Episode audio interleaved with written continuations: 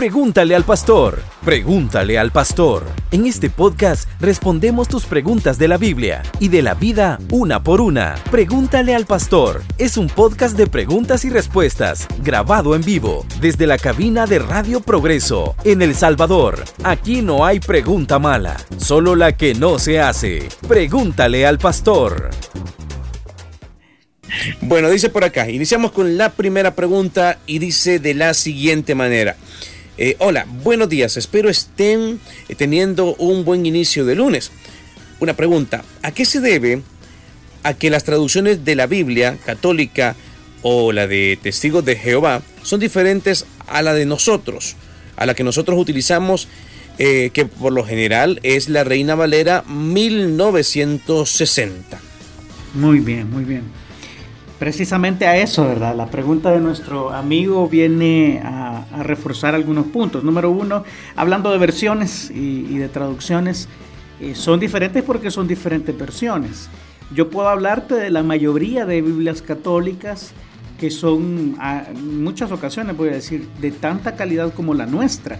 Ahora, la diferencia en teología es bien grande porque la mayoría de Biblias católicas en estos días incluyen algunos libros que no son considerados canónicos, es decir, se les llama deuterocanónicos o apócrifos, que no están considerados en los 66 libros que nosotros, la mayoría de cristianos bíblicos, eh, pues consideramos genuinos.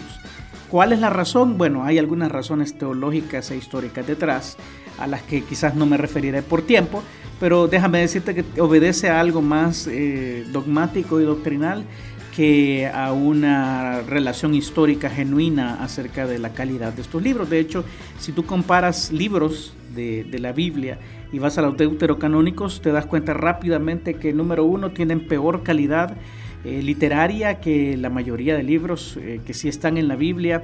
Su autoridad espiritual es deficiente, son contradictorios, eh, muchas de las doctrinas encontradas en ellos son realmente discordantes con lo que la demás Biblia presenta y por lo tanto en su momento histórico fueron considerados como no inspirados. Eh, esa es quizás la mayor de las diferencias en cuanto a las versiones católicas y evangélicas, entre comillas, ¿verdad?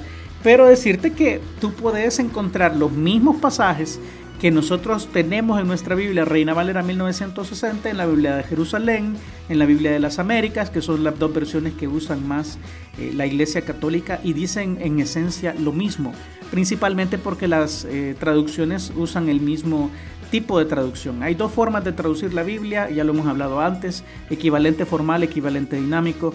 Equivalente formal traduce palabra por palabra, sin eh, tomar en cuenta, voy a decir así, contextos históricos, sino trata de traducirlo más fiel al original, palabra por palabra. Equivalente dinámico busca el lenguaje actualizado, busca el lenguaje más explicativo, busca de alguna manera pues eh, interpretar algunas de las expresiones históricas bíblicas y por lo tanto pues se vuelve eh, hasta cierto punto una interpretación más que una traducción fiel. De este tipo de versiones es NBI, traducción, nueva traducción viviente, traducción lenguaje actual, además de algunas diferencias con los manuscritos, que no es nuestra pregunta. Entonces, eh, debo decir que esta equivalente formal se cumple para la Biblia Jerusalén y para la Biblia de las Américas igual que para la Reina Valera y tienen, como te dije, en esencia dicen lo mismo, con algunas diferencias de lenguaje porque las eh, Biblias de la Iglesia Católica están con un lenguaje un poco más simplificado, entonces sigue siendo bueno, yo no voy a, decir nada de esas versiones. Cosa contraria con la traducción Nuevo Mundo, que es la traducción de los testigos de Jehová, que es una corrupción del texto, lo estoy diciendo con conocimiento de causa. Eh, lamentablemente no tenemos ningún tipo de atestados de las personas que realizaron el trabajo de traducción. No son versiones confiables, sobre todo en aquello que trata de la deidad de Jesús.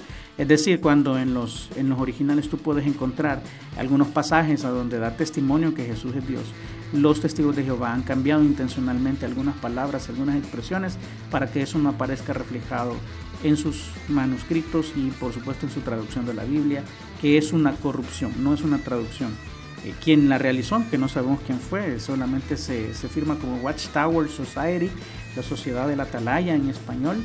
No sabemos quién hace esas traducciones, no tenemos ninguna idea si son realmente eruditos o qué son, pero se puede decir que desde el momento en que ellos eh, cambian la palabra el Señor en el Nuevo Testamento, cuando aparece Curios, el Señor, por la palabra Jehová, que aparece en el Antiguo Testamento, en la mayoría de nuestras versiones, eh, ahí estamos tocando el texto bíblico y para mí eso es sumamente delicado. Yo no la considero una, una traducción confiable y es chistoso porque tiene algunos errores de traducción que terminan señalando que Jesús es Dios. O sea, uno puede fácilmente con su corrupción de la Biblia demostrar a un testigo de Jehová que Jesucristo es Dios en todo su derecho, porque ellos mismos han cometido algunos errores al querer traducir o, corromper el texto de esta manera y finalmente pues terminan haciendo un mal trabajo.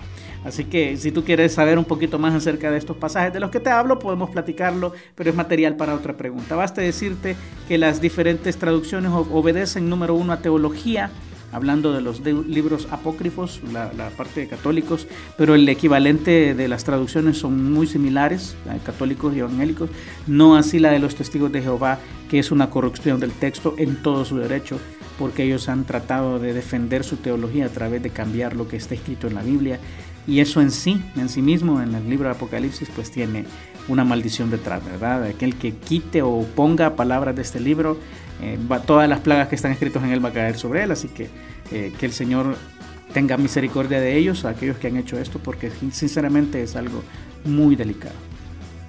Perfecto, pastor. Gracias por contestar esa interrogante de nuestro amigo. Eh, pues no nos puso su nombre por acá, pero él, ah, como no, él es Alexander Márquez. Gracias por estar en sintonía y por estar interactuando con nosotros en Pregúntale al Pastor. Pregúntale al Pastor es un podcast grabado en vivo desde El Salvador y transmitido por Radio Progreso 90.5. Aquí el pastor David Aguilar responde a las preguntas de la audiencia en vivo y con Biblia en mano. Si tienes preguntas de la Biblia o de la vida, escúchanos. En este podcast no hay pregunta mala, solo la que no se hace. Pregúntale al pastor.